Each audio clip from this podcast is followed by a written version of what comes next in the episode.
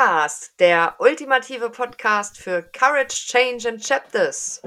Mit Franziska Meyer, der Freizeitfahrerin. Und Patrick Melzer, dem Touren- und Clubfahrer. Hallo Franzi. Hallo. Na, wie ist es dir ergangen in den letzten zwei Wochen? Also die Technik hat mich tatsächlich noch ein bisschen beschäftigt. Deswegen freue ich mich darüber, dass es heute auf Anhieb funktioniert und äh, wir diese Folge am Stück aufnehmen können, ohne Unterbrechung. Ja, ich hoffe auch, unsere lieben Zuhörerinnen und Zuhörer haben sich genauso dolle gefreut wie wir, dass die Tonqualität jetzt besser wird mit unserem Professional Equipment hier. Ähm, genau, ich hatte zwischendurch vorgeschlagen, den Podcast zu singen. Das wollte Patrick jetzt nicht. Ja, nicht darum, weil es sich schlecht anhören würde, sondern weil die äh, Tonlage mich dann doch ein wenig getroffen hat. Eieiei. Okay, gut. Also wir hoffen, euch hat die dritte Folge unseres Gridcasts gefallen. Und wir sind ja beim letzten Mal schon auf unsere Umwelt eingegangen. Und ähm, in das Thema wollen wir heute noch ein bisschen tiefer einsteigen, nämlich unter dem Motto Safe Behave. Also, wie verhalte ich mich in dem Prozess der Ausbildung eigentlich? Und natürlich, damit wir immer wieder unsere Parallele aufbauen, wie verhalte ich mich als Motorradfahrer? Ähm, genau. Wichtig ist dabei ja immer der Punkt Sicherheit. Das könnt ihr mal ein bisschen im Hinterkopf behalten und das trifft auch wieder auf beide Bereiche zu. Ja, gerade gegen Motorradfahrer gibt es viele Vorurteile, dass sie nicht aufpassen, dass sie sehr riskant unterwegs sind, dass sie sich nie hinten anstellen oder dass sie durch ihr Verhalten andere gefährden. Ist das bei anderen oder bei angehenden Coaches auch so? Und können wir unterbewusst negativ auf andere wirken? Patrick, was hast du für Erfahrungen mit den Vorwürfen, heute fangen wir mal wieder andersrum an, gegen rücksichtslose Motorradfahrer? Ja, ähm, also da kann ich natürlich in beide Richtungen sprechen. Ich selber habe tatsächlich auch ähm, den ein oder anderen ähm, Motorradfahrer, den ich kenne, bei dem ich sagen würde, okay, in der Art und Weise würde ich nicht zwingend fahren, weil mir das tatsächlich zu risikoreich wäre. Ähm, also natürlich gibt es diese klassischen Vorteile, wie du so gerade gesagt hast, ähm, wobei ich mittlerweile so in Kilometern, die ich gefahren bin, festgestellt habe, dass oftmals ein Stück weit der Blick fehlt, auch auf, auf Seiten des ähm, nicht Motorrads, sondern des Autofahrers oder des Lkw-Fahrers, weil er gar nicht ähm, weiß, wie überhaupt ein Motorrad zum Beispiel überholt. Also das kann ich ja ähm, aus eigener Erfahrung ganz gut sagen. Wenn man entsprechenden Hubraum und PS hat, kann man zügig überholen. Das ist, ich sag mal, bei einem schnellen Fahrt, bei einem schnellen Auto, wenn man jetzt irgendwie an Porsche oder sonstige Geschichten denkt, ist das ja auch, die sind in der Regel schneller an einem vorbei als, ähm, nehmen wir mal ein Twingo oder ein Trabi, der braucht halt mehr Strecke, um überhaupt überholen zu können. Und bei Motorrädern ist es natürlich so, dass sie halt schnell ähm, am Gas sind, also im Sinne von schnell nach vorne gehen, wenn man am Gashahn dreht und dadurch auch schnell ein Auto überholt haben können. Das heißt, du brauchst weniger Platz. Wenn ich jetzt aber als Autofahrer dann sitze und das nicht kenne und nicht weiß, dass äh, Motorrad tatsächlich so zügig unterwegs ist und den Platz nicht braucht, nehme ich dann auch durchaus ähm, vielleicht waren sagen, ja, okay, Auto kommt da entgegen, ähm, das war doch viel zu eng, da war viel zu wenig Platz und der ist ja total rücksichtslos. Also, also der Punkt, auf den du hier hinaus willst, ist, dass die Wahrnehmung der Nicht-Motorradfahrer eine ganz andere ist als die der Motorradfahrer. Absolut. Und ähm, ich glaube, dadurch entstehen halt einfach viele Vorurteile. Und äh, natürlich, es gibt in jeder Welt immer die schwarzen Schafe. Ähm, die gibt es beim Autofahrer, die gibt es beim Motorradfahrer. Es gibt auch Menschen, die ich, ich bezeichne sie immer ganz gern als Sonntagsfahrer bei 25 Grad äh, mit T-Shirt und kurze Hose. Ähm, die dann in ganz, der Regel. Ganz so, schlimme Leute. Ganz so schlimme Leute. 1500 Kilometer im Jahr fahren, ähm, nur bei Sonnenschein so das Motorrad rausholen und dann ähm, in den Harz und einen auf dicke Hose machen, äh, so im Sinne von, ich hab's drauf, ich bin hier der Burner und äh, mach alles nieder und mir gehört die Straße. Das gefällt mir natürlich auch nicht, weil es halt das Ansehen auch der anderen Motorradfahrer kaputt macht.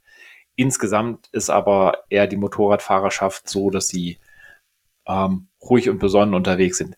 Natürlich ist die Geschwindigkeit auch ein Stück weit dabei und natürlich ist auch das Kurvenfahren dabei, weil das macht ja Spaß. Das hat man ja schon in ein, einer der ersten Folgen ähm, schon dabei, in der zweiten, wenn ich mich nicht täusche.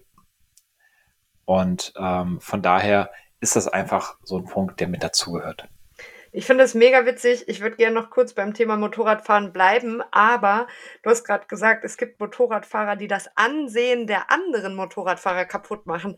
Und hier entdecke ich wieder eine ganz, ganz tolle Parallele zum Coaching, denn es gibt ja unzählige Leute, die sich Coach nennen, die sicherlich auch Coach sind. Ich will mir da überhaupt gar kein Urteil drüber erlauben. Aber es gibt sicherlich auch welche, die das Ansehen der anderen Coaches ein bisschen kaputt machen. Also interessant, auch hier wieder eine Parallele zu entdecken. Ähm, ich folge auf Instagram so jemanden, der immer die sogenannten Coaching-Perlen aus dem Internet sammelt und veröffentlicht und sich da eigentlich drüber lustig macht, weil manche Leute halt einfach auch wirklich Vergleiche anstellen, so bla, sei der Löwe nicht der Adler, blub, also da halte ich selber nichts von, aber wieder interessante Parallele, ansehen, kaputt machen innerhalb der Gemeinschaft, in der man sich eigentlich bewegt. Genau. Ich finde das ganz lustig, weil ähm, das, das Coaching ist ja eher dafür da, um halt andere zu unterstützen und nicht andere irgendwie runterzumachen oder ähm, ja, ich sag mal, Negatives zu verbreiten, sondern einfach zu gucken, dass man sich gegenseitig unterstützt, sowohl un innerhalb der Coaches als auch ähm, natürlich mit dem, mit dem Coachie selbst. Also er soll ja jeden nach vorne bringen und ich finde, dafür braucht man gar nicht so dieses negative, ähm, ich sag mal, ja, äh, Effekthascherei und dieses Großmachen so im Sinne von, ähm, ich bin halt besser als du. Und da fand ich Tobi Beck ganz äh, sinnvoll und ähm, sein, sein Spruch dazu, dass er halt sagt, du kannst äh, gar nicht gegen mich gewinnen, äh, nee, du kannst gar nicht besser sein, weil ich möchte ja, dass du gewinnst. Also du kannst mich nicht runtermachen dadurch, dass du halt der Bessere bist, weil ich möchte ja, dass du halt einfach am Ende den Schritt mehr hast und das ein die Stufe hochkommst. Und das finde ich grandios, ähm, in dieser Art und Weise halt miteinander umzugehen, halt ja. den anderen zu fördern. Genau, und dem anderen eine Sicherheit zu gewährleisten. Also ich würde noch kurz, wenn du erlaubst, mein lieber Buddy, ähm, bei dem Thema Motorradfahren bleiben und ähm, Safe Behave. Ähm, weißt du, du hast gerade ja im Prinzip mich beschrieben, irgendwie ja, fährt 1500 Kilometer im Jahr und holt das Motorrad bei Sonne raus. Der Unterschied ist, ich fühle mich halt nicht wie ein Pro. Bei mir ist es so, dass ich auf dem Motorrad mega vorsichtig unterwegs bin. Ähm, manchmal ist es sogar so, dass ich von hinten von einem Auto angedrängelt werde und äh, dann ganz nach rechts fahre, ein bisschen langsamer fahre und diejenigen überholen lasse, weil ich es nie geschafft habe, so eine Sicherheit zu etablieren. Also das ist besser geworden, aber ähm, war eine Zeit lang tatsächlich so. Man muss einfach immer damit rechnen, nicht gesehen oder ernst genommen zu werden und ja, der tote Winkel, ne, der ist ja für Motorradfahrer auch immer gefährlicher, da sie in der Regel kleiner sind. Das Ding ist einfach, dass es nicht nur um meine Sicherheit geht für mich, sondern halt auch um die der anderen. Weil ähm, mir kann in der Regel halt ein mega großer physischer Schaden entstehen. Also man hat schon schlimme Motorradunfälle gesehen, davon gehört oder irgendwie im Bekanntenkreis gehabt. Ähm, aber vielleicht nehme ich sogar Rücksicht auf psychische Schäden, indem ich sehr, sehr vorsichtig unterwegs bin, ähm, die andere durch einen Unfall mit einem Motorradfahrer eventuell erleiden können. Also mich fegt jemand vom Motorrad, ich breche mir zehn Knochen und derjenige wird seines Lebens nicht mehr froh, weil er einfach denkt, oh Gott, hätte ich da besser aufpassen müssen. Und das ist ja auch im Prinzip ein Schaden, vor dem ich meine Umwelt bewahren will und wo ich mich eben vorsichtig verhalte. Ich weiß nicht, ob du mir folgen kannst, aber dass es im Prinzip darauf ankommt, ja, rücksichtsvoll mit allen umzugehen und ihre Sicherheit zu gewährleisten. Und zwar nicht nur im physischen, sondern auch im psychischen Sinne. Ich hatte selbst mal eine Situation, in der ein Auto vom Seitenstreifen ausparken wollte und ähm, ich war mit dem Motorrad unterwegs. Ähm, der hat mich nicht gesehen, hat mich von der Spur gedrängt und ich hatte richtig Angst einfach und ähm, in dem Moment das Glück, dass von vorne nichts kam und ich halt ausweichen konnte. Aber ähm, ja, eigentlich müssen wir in dieser Welt, egal ob wir über die Welt des Motorradfahrens sprechen oder über die Welt des Coachings, über die Welt des Umgangs miteinander, auch immer ähm, auf die Sicherheit der anderen bedacht sein. Patrick, wie verhalte ich mich denn als Coach, damit sich alle sicher und gut aufgehoben fühlen und ich niemandem schade? Was hast du da für Gedanken zu? Also ähm, da finde ich, ist es einfach ganz wichtig, auch auf den, auf den Coachy schlussendlich zu achten und zu reagieren. Und du hattest das, ähm, wenn ich mich recht entsinne, in der letzten Folge auch erwähnt mit dem Überstülpen, also dass wir quasi nicht unsere Dinge auf den Coachy überstülpen. Das finde ich ist ein, ein ganz, ganz großer Punkt, denn ähm, wenn ich anfange, meine, meine Probleme, meine Blockaden auf den Coachy, der mir gegenüber sitzt, der mit einem Thema ähm, ankommt, ähm, das überzustülpe, dann reagiere ich auch gar nicht mehr auf den Coachy, sondern ähm, ziehe ihn ja in die Richtung, ja, was mein eigentliches Problem ist und versuche dann über den Coachy mein Problem zu bearbeiten. Und äh, das ist dann eine Geschichte, die natürlich gefährlich werden kann, weil ähm, dadurch beeinflusse ich ja auch dann den Coachy in einer Art und Weise, was sich nicht gehört. Denn er ist derjenige, der mit dem Thema um die Ecke kommt, mit seinem Thema um die Ecke kommt und darauf müssen wir dann einfach auch achten. Und natürlich ist es auch so ein Punkt, ähm, wir sind keine ähm, Psychiater oder ähm, in der Ausbildung oder in der, in der Richtung studierte Menschen, die da noch natürlich ein ganz anderes Einfühlungsvermögen haben, die ähm, noch tiefer einfach auch ähm, in den Techniken sind, wenn es darum geht zu erkennen, ob, ob Krankheiten oder ähm, verschiedene Dinge vorliegen. Und auch da ist es, finde ich, einer der, der ganz wichtigen Punkte, dass wir offen und ehrlich ansprechen, wenn, wenn wir ähm, etwas wahrnehmen, was in eine Richtung gehen kann, wo, wo wir gar nicht mehr ähm, als Coach agieren können. Weil ähm, ich bin nicht ausgebildet, um irgendwie eine Schizophrenie zu heilen. Ich sage es jetzt mal so ganz krass. Ähm, Dabei machst du das doch bei mir seit Monaten. ja, genau. du, ich und wir beide sind ja schon vier. Ne? genau. Nein, also das, das ist tatsächlich ein ganz, ganz wichtiger Punkt. Also genau diese, diese Offenheit und Ehrlichkeit auch zu haben. Ähm, und da finde ich, gehört am Ende auch ein guter Stück Mut dazu, also dass wir als, als angehende Coaches oder dann auch ausgebildete Coaches ähm, einfach sagen, wenn das Thema über uns hinausgeht, also wenn das, ich sag mal, unsere, ähm, unser Wissen, unsere Leistungsfähigkeit übersteigt, ähm, dass wir dann den, den Coaching nicht in irgendeine Richtung treiben, äh, wo wir sagen, naja, das könnte schon so in etwa passen, sondern das einfach offen und ehrlich, transparent spielen, weil da achten wir auf uns und auf den Code-Sheet zusammen und das ist ganz wichtig. Und ich glaube, dann kommen wir da auch in eine gute, gute Richtung. Und wie siehst du das, wenn ähm, du jetzt daran denkst, auf den ähm, Coachy ähm, ja, zu reagieren, wenn da Themen bei sind, die du vielleicht nicht verträgst oder die so stark sogar selber treffen, was ja durchaus auch passieren kann, dass er quasi auf einmal zu einem äh, Knöpfedrücker wird bei dir. Ähm, wie ist das dann für dich? Ja, also ich finde halt die Parallele krass, weil die schon wieder auf beide Welten passt. So, es muss einem einfach bewusst sein, dass die Welt für jeden Menschen anders aussieht. Und um nochmal ganz kurz auf die Straße zu gehen, derjenige, der im Touareg V8 sitzt, hat eine ganz andere Sicht der Welt als der im Fiat Punto. Und der auf der Tausender Racing Maschine hat einen ganz anderen Blick auf die Welt als äh, jemand auf einer 125er Honda Shadow.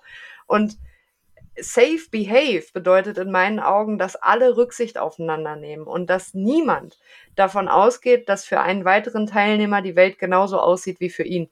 Und das ist äh, auch beim, beim Coaching ein ganz wichtiger Punkt. Ähm, ich erinnere mich da gerade an eine Situation, wir haben ja inner innerhalb unserer Ausbildung auch immer diese Live-QAs, ähm, die großen mit Christina und Walter Hommelsheim, mit allen Ausbildungsteilnehmern, aber dann haben wir ja auch noch unsere lokale Gruppe und da geht es schon ein bisschen intimer zu, weil wir einfach weniger Personen sind und uns mittlerweile ja auch ein bisschen kennengelernt haben. Und ähm, da hatte neulich eine Mitauszubildende einfach ein Thema irgendwie aufs Tableau gebracht ähm, da ging es um ihre Eltern und ähm, sie hatte da ein bisschen was erzählt und ich war total angetriggert und dachte, boah, das kenne ich, das kenne ich, das kenne ich. Und meine logische Reaktion auf das, was ich so erlebt habe in meiner Welt, war, ähm, Ungerechtigkeit ist für mich der Mega-Trigger. Und ich wollte das dann unbedingt anbringen, weil ich das für sie auch so passend fand und habe dann festgestellt, so, nee, in ihrem Kopf, in ihrer Welt, in ihrer Sicht ist es eben nicht die Ungerechtigkeit.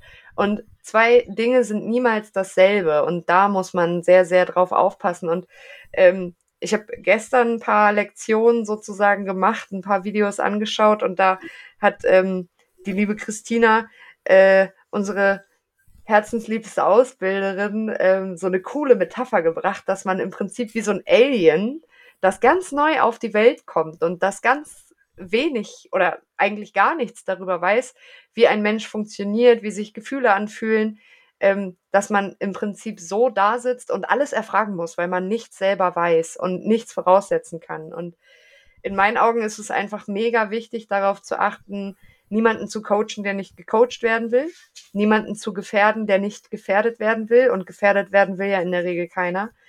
Hm, man kennt das ja vielleicht, wenn man sich mit jemandem unterhält, der zum Beispiel Psychologie studiert. Also hatte ich auch im Freundeskreis. Und man stellt sich ja permanent die Frage, analysiert der mich gerade? Therapiert der mich gerade?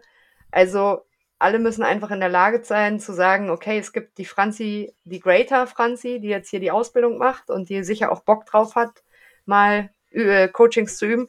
Aber es gibt eben immer auch noch die Franzi, die niemanden analysiert und die keine merkwürdigen Fragen zum Quellkonflikt oder Knöpfedrückern stellt. Und ähm, am Anfang der Ausbildung habe ich alles Erlernte in jeder Situation angewendet. Ich habe nie gefragt, ob das für mein Gegenüber in Ordnung ist, sondern immer gesagt, ich mache ja gerade diese Ausbildung. Und dann habe ich einfach losgelegt. Und teilweise hat sich das richtig gut angefühlt. Da haben wir ja auch in der letzten Folge schon drüber gesprochen. Vor allem ähm, ja in, in einer sehr speziellen Situation, die sich in dem Moment gut angefühlt hat. Und wo ich hinterher aber gedacht habe, so, boah, das war mega unnötig. Ähm, hast du solche Erfahrungen auch schon gemacht? Also ich bin da äh, tatsächlich auch in, auch in beiden Sachen unterwegs. Also einmal in diesem, dass ich Stück für Stück angefangen habe, einfach ähm, zu coaching, zu coachen, obwohl es gar nicht äh, in dem Moment erlaubt war. Also ich mir quasi tatsächlich nicht den, die Erlaubnis abgeholt habe, sondern einfach das Gespräch ergab es und da habe ich auf mich nicht geachtet, dass ich jetzt tatsächlich in diesem Modus unterwegs bin. Und das hat sich alles tatsächlich sehr gut, an, gut und toll angefühlt und ich habe auch gemerkt, dass es bei meinem Gegenüber was bewirkt hat. So hat mich das natürlich dann noch mehr motiviert und ähm, weil das ist ja gut gerade und das hilft und das ist wunderbar. Wo ich dann auch hinterher sagte so, ja, schön, dass du das gemacht hast. Äh, ja, Technik hat funktioniert, ähm, aber eigentlich durftest du das gerade gar nicht. Du hast nicht gefragt, du hast äh, das nicht, äh, du hast denjenigen nicht abgeholt und ähm, mit ihm das besprochen, dass du, ne, wie es jetzt aussieht. Und das finde ich ist tatsächlich ganz, ähm, ja, gefährlich nicht, aber es ist schon so ein Punkt, wo, wo ich sehr, sehr drauf achten muss für mich und das auch noch viel, viel besser lerne, um das, um das halt auch zu trennen. Du hattest es ganz schön gesagt, gerade mit der, ähm, mit der Franzi, die halt jetzt coacht und der Franzi, die halt ähm, nicht coacht, also wirklich so diesen, diese wichtige Trennung ist natürlich bei mir anders. Also ich bin jetzt nicht die Franzi, die, Franzi, die coacht und die Franzi, die nicht coacht, sondern das würde mir auch ein bisschen Coach Angst machen. Nein, das ist tatsächlich so ein Ding, äh, wo ich sage, ähm, da kann ich für mich auf jeden Fall noch mehr drauf achten. Und ich hatte allerdings auch die andere Situation mittlerweile, dass ich ähm, coachen durfte, ähm, auch ähm, innerhalb unserer ähm, lokalen Gruppe und das war ein wunderbares Gefühl, dann hinterher festzustellen, es hat auch genützt. Ja, also ich finde, man kann äh, den Leuten auch einer echten Gefahr aussetzen, weil es gibt ja einfach Leute, die sind halt nicht besonders reflektiert, aber die sind mega glücklich. Also die hinterfragen sich auch nicht und die meckern auch nicht. Die leben einfach und dann ist alles gut.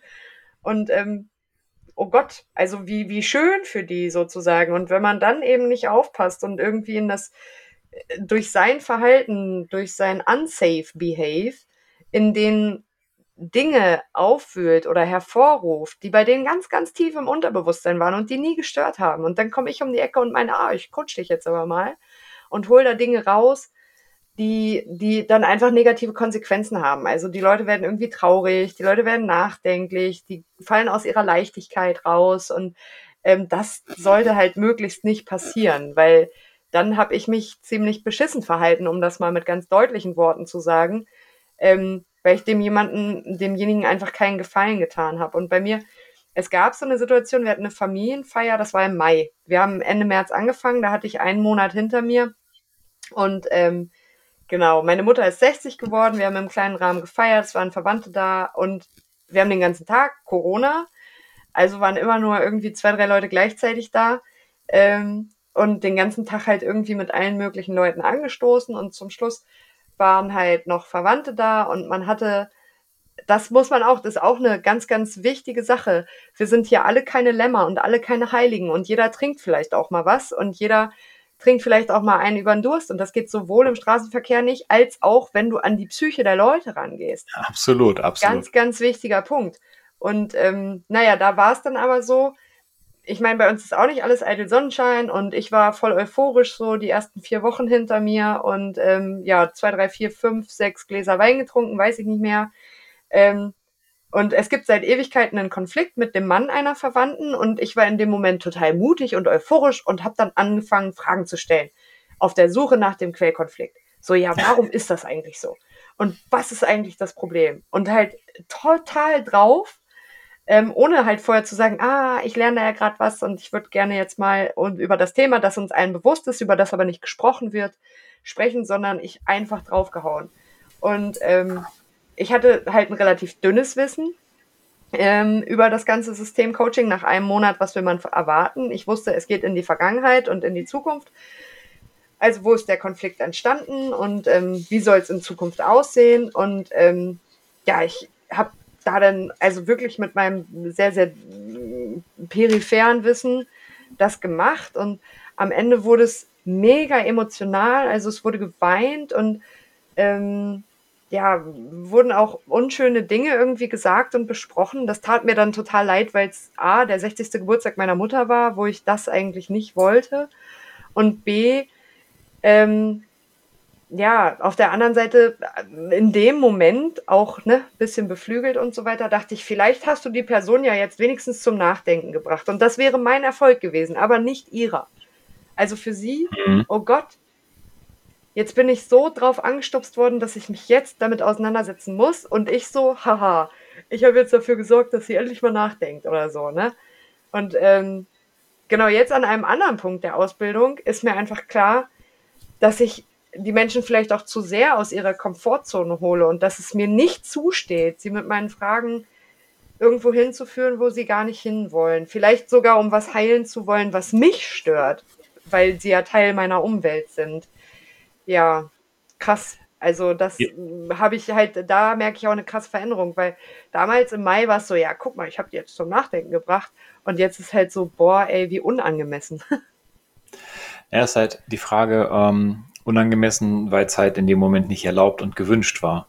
Also es hätte ja in einer anderen, anderen Situation, wenn das bewusst gewesen wäre, zu sagen, okay, hier, ich habe das jetzt gelernt, äh, beziehungsweise wollen wir uns genau darüber mal tiefer unterhalten, ähm, darf ich dich in der Hinsicht mal coachen, dann wäre das ja tatsächlich sogar bewusst gewesen und dann wäre, ich glaube, auch mehr Offenheit da gewesen und dann hättest du höchstwahrscheinlich auch gar nicht das Gefühl gehabt, hinterher zu sagen, so von wegen war jetzt scheiße, sondern das war ja dann genau gewollt und gewünscht.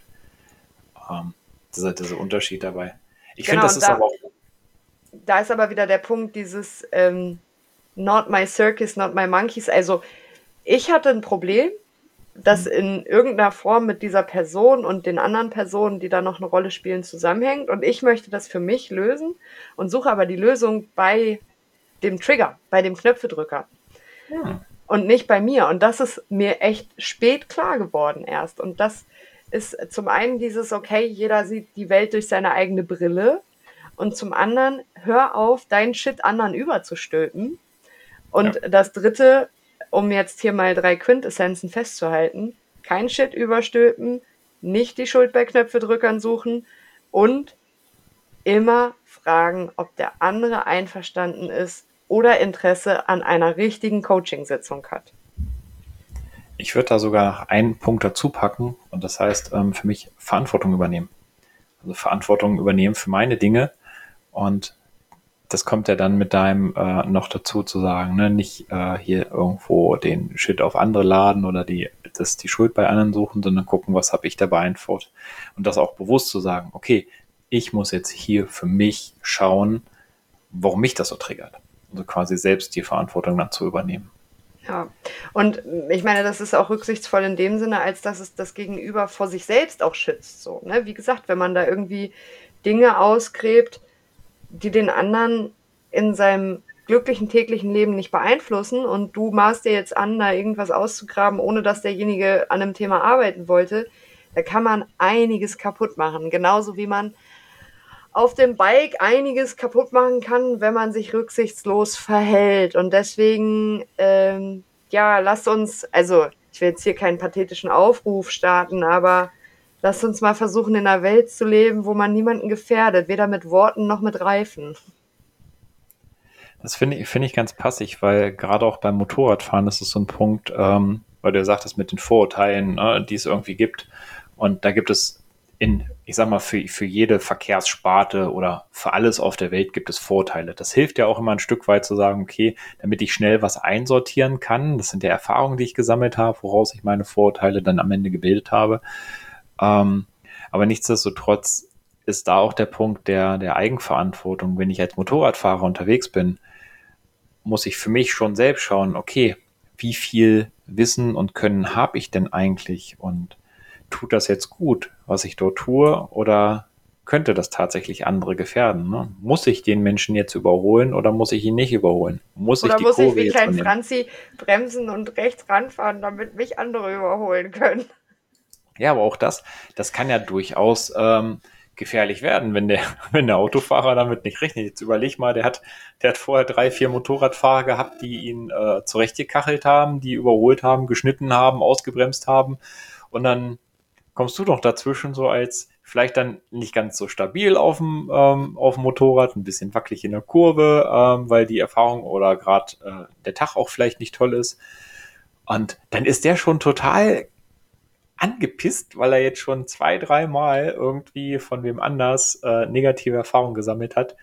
Und dann bist du davor. Und ich glaube, dann ist die Reaktion auch eine ganz andere, als wenn äh, vorher die ein, zwei, drei Menschen ähm, rücksichtsvoller gefahren wären. Dann wäre seine Grundstimmung auch eine andere. Also ich finde, ich habe irgendwann mal ähm, gesehen, so diese eine, diese gute Tat am Tag, was man ja so von den Pfadfindern kennt, das finde ich, kann man beim Motorradfahren auch wunderbar nehmen. Nämlich mindestens einmal auch dem anderen einfach die Vorfahrt gewähren, also quasi auf seine Vorfahrt zu verzichten oder ähm, den Gang in dem Fall runterschalten, nicht um schneller zu überholen, sondern einfach um ein Stück weit zu entschleunigen und dann einfach den anderen fahren zu lassen. Und dann ist das halt gut so. Ähm, das wirkt sich nicht nur auf das Gegenüber aus, weil er dann was Positives mitbekommt, sondern das wirkt am Ende sicher auch mich auf, weil ich mich dadurch entspanne. Und wenn ich nicht so viel Stress und Attacke mache, geht es halt was besser. Ich an der Sache, also du hast mich gerade auf einen Gedanken gebracht, ähm, dass sich meine Persönlichkeit in unterschiedlichen Lebensbereichen ja dann offensichtlich auch unterscheidet. Also ich will jetzt hier nicht die Behauptung aufstellen, ich sei schizophren, aber beim Motorradfahren bin ich halt immer total konservativ. Weil, also ich fahre gerne Motorrad, das macht mir auch Spaß. Ich bin jetzt gerade neulich wieder mal äh, zur Arbeit gefahren, habe den mega Umweg genommen, damit ich das länger äh, machen kann. Ähm, aber ich bin also äh, mir fehlt da vielleicht ein bisschen das Selbstbewusstsein. Und ich bin super, super, super, super vorsichtig und denke immer drüber nach, wo ist der nächste andere Verkehrsteilnehmer, wo ist die nächste Kurve, was könnte dahinter sein, was könnte davor sein, ist hier Dreck auf der Straße, ist hier in den letzten 24 Stunden ein Trecker lang gefahren, der äh, die Straße verschmutzt hat. Also ich bin richtig konzentriert und richtig fokussiert darauf, dass alles gut geht und dass ich niemanden und mich selbst nicht gefährde aber natürlich auch andere nicht. Und beim Coaching ist dieselbe Person am Anfang eben so gewesen, ja, hier, hau drauf. Ich habe jetzt hier mal vier Wochen irgendwie was gelernt und ein paar Methoden gekriegt und ich mache das jetzt einfach. Also da hatte ich ein ganz, ganz anderes Selbstbewusstsein. Ähm, ich, ich, also verstehst du, was ich meine? Jetzt habe ich mehr mhm. gelernt und es ist mehr Zeit vergangen und ich bin auch hier viel, viel, viel, viel vorsichtiger geworden. Aber das ist halt krass irgendwie. Wir versuchen ja immer die Parallelen zwischen den beiden Themen zu finden. Und hier war es ein extremer Unterschied. Also auf der einen Seite der sehr, sehr vorsichtige, rücksichtsvolle Mensch, der alles zehnmal überdenkt. Und auf der anderen Seite war ich so enthusiastisch, als das Thema Coaching neu war, dass ich alles um mich rum vergessen habe und wie eine Dampfwalze coachingmäßig über jeden rübergefahren bin, der mir begegnet ist. Was ich, was ich ganz interessant finde, wenn du jetzt mal an deine bestandene Prüfung denkst, also nachdem du quasi den Führerschein bekommen hast und äh, dann angefangen hast zu fahren, wie war das damals? Kalt. Ich habe den Führerschein im März gemacht. Ja, Kalt. nee, da hat man sich schon gefühlt wie der. Ne? Also mir fällt jetzt hier kein Podcast geeignetes Wort ein. Der ähm, King oder die Queen? Ja, King Dingeling irgendwie so, ne? Ich hatte damals ja auch die 700er von meinem Vater unterm Hintern. Und mhm. ja, äh, guck mal, ich bin hier, ich bin auch schneller gefahren irgendwie und hatte mehr Risikobereitschaft. Also stimmt, wenn du das so sagst, dann muss man eben erste Erfahrungen machen, um äh, sein Safe Behave auch zu etablieren. Dann sind wir wieder so, dass es im Prinzip äh, genau gleich ist. Genau. Also quasi, ne, nachdem du Wie jetzt du dich die wieder freust, ne? Immer wenn du so, wenn du so Sachen aufdeckst, dann bist du, hast du immer dieses Haha, genau. Das wir dissen uns zwischendurch ein bisschen, äh, nehmt das nicht zu ernst. Aber Patrick freut sich immer sehr, wenn er eine Erkenntnis in mir weckt. ja, wenn du die Erkenntnis selbst in dir wächst und ich dich dazu befähigen durfte. Ja, vielleicht wollte ich das, das gerade gar nicht. Hm. Das hattest du, wenn ich mich nicht täusche, in der letzten Folge sogar gesagt, dass das unter uns Buddies äh, quasi so eine, eine durchgängige Coaching-Erlaubnis ist, wenn ich mich nicht täusche. Okay, Doch. also Permanent, Doch, das hattest du, glaube ich, äh, gesagt. Das ist so normal bei uns, hattest du gesagt. In die Richtung ging es. Ja. Nichtsdestotrotz, aber ähm, ich finde das tatsächlich ähm, das Schöne dabei, dass genau diese, die Erkenntnis, ähm, das passt bei mir ja auch. Also, wo ich meinen Führerschein gemacht habe, ähm, war ich auch, äh, boah, bloß fahren, Attacke und ich hatte ja so dieses kleine Hindernis. Ähm, ich hatte einen Deal mit meinen Eltern damals ja äh, abgesprochen, Führerschein kann ich machen, aber kein Motorrad kaufen. Was natürlich total toll ist, wenn ähm, du deinen Führerschein gemacht hast, fahren willst, aber nicht fahren kannst, weil du kein Moped hast. Ähm, das heißt, mein Enthusiasmus hat sich so auf äh, zwei Jahre verschoben. Ich hatte ja noch so eine schöne Begrenzung mit 34 PS damals. Die ersten zwei Jahre durfte ich nicht mehr fahren. Ähm, bin aber die zwei Jahre auch gar nicht mehr gefahren und da kommt dann auch wieder das Achtsam und Gefährliche. Ähm, ich habe dann meine äh, damalige Freundin geschnappt, ähm, bin in, mit ihr dann, nachdem diese zwei Jahre um waren, ähm, auf ein Motorrad äh, gestiegene 1000er CBR, 147 PS und äh, habe sie als Sozius mitgenommen. Das heißt, zwei Jahre keine Fahrerfahrung, letzte Mal gefahren bei der Führerscheinprüfung, eine äh, 1000er Honda und dann halt auch noch mit Sozius. Äh, war höchstgradig gefährlich wenn ich da jetzt, nachdem ich Erfahrung gesammelt habe, nochmal drüber nachdenke, ähm, klopfe ich auf Holz, es ist nichts passiert, alles ist gut gegangen und das hätte auch ganz anders ausgehen können. Und so ist es, finde ich, beim Coaching auch. Ähm, natürlich müssen wir unsere Erfahrung sammeln, dennoch müssen wir darauf achten, dass ähm, wir den Coaching nicht gefährden und uns selber auch nicht gefährden. Ja, das ist äh, vielleicht äh, jetzt gegen Ende der Folge eine schöne Zusammenfassung. Also wie gesagt, wir wollen ja hier nicht irgendwie als Lehrer auftreten, wir wollen einfach nur unsere Erfahrungen mit euch teilen und die kann man ja dann auch gerne dann und wann mal zusammenfassen. Ähm, in meinen Augen ist es einfach super wichtig, ähm, darauf zu achten, dass auch Worte ganz, ganz viel anrichten können. Worte können genauso viele schlimme Dinge anrichten wie ein rücksichtsloser Überholvorgang. Und ähm, mir ist es einfach total wichtig, im Bewusstsein darüber zu sein und in jeder Situation wach und da zu sein und äh, eben nicht das Unterbewusstsein die Kontrolle übernehmen zu lassen und sich so treiben zu lassen, sondern sich immer wieder mit ein paar tiefen Atemzügen ins Hier und Jetzt zu holen und zu sagen, was ist gerade angemessen, wen könnte ich hier gerade gefährden, wo muss ich mir eine Erlaubnis holen und ähm, ja, wie kann ich es hier allen so angenehm wie möglich gestalten? Und ähm, ich bin, ich bin ein Menschenfreund. Also das sind so ein bisschen die Learnings, ja, die man, wie ihr heute eindrucksvoll bewiesen bekommen hat, äh, in verschiedenen Lebensbereichen machen kann. Absolut. Ähm, und wie waren jetzt deine drei Punkte nochmal, die du ähm, für dich aufgezählt hattest, worauf wir, ähm, worauf du achtest für dich? Stülpe niemandem etwas über, suche, wenn es einen Knöpfedrücker gibt, das Problem nicht beim Knöpfedrücker, sondern bei, dem, bei dir. Und als drittes, hilf nur dem, der nach Hilfe fragt. Falls er nicht fragt, biete sie an. Falls er nicht will, lass es sein. Und als vierten zusätzlichen Punkt, übernimm auch Verantwortung und schieb sie nicht auf andere weg. Das ist total cool. Also das, äh, das als Grundessenz, dann äh, freut mich mega, ähm, wenn wir das für uns selbst so verinnerlichen können und dann damit auch auf uns und auf unseren Coach achten. Da freue ich ja. mich schon drauf. Sehr schön. Und auf unsere äh, Verkehrsteilnehmer. Absolut. äh, in jeglichem Wortsinne. Gut, ähm, Spaß beiseite, liebe Zuhörerinnen und Zuhörer. Das war die vierte Folge vom Gridcast. Ähm, wir hoffen, es hat euch gefallen. Sagt es gerne weiter. Wir freuen uns über Feedback. Wir wünschen euch allen viele, viele rücksichtsvolle Menschen in eurem Umfall, äh, Umfeld, in eurem Unfall. in eurem auch. Unfall, genau. Und gute Menschen, falls ihr einen Unfall habt. Ja, und safe behave, ne? Hier, äh, Peace-Zeichen, behave safe, safe behave. Ähm, ja, vielleicht konntet ihr euch ein bisschen inspirieren lassen. Wir freuen uns darüber, euch unsere Geschichte erzählen zu dürfen. Von mir an der Stelle alles Liebe. Das wünsche ich euch auch und immer dran denken, ähm, gerne bewerten, downloaden, weiterempfehlen und wenn ihr Fragen, Anregungen oder Kritik habt, dann meldet euch einfach bei uns. Habt noch einen schönen Tag und auf Wiederhören.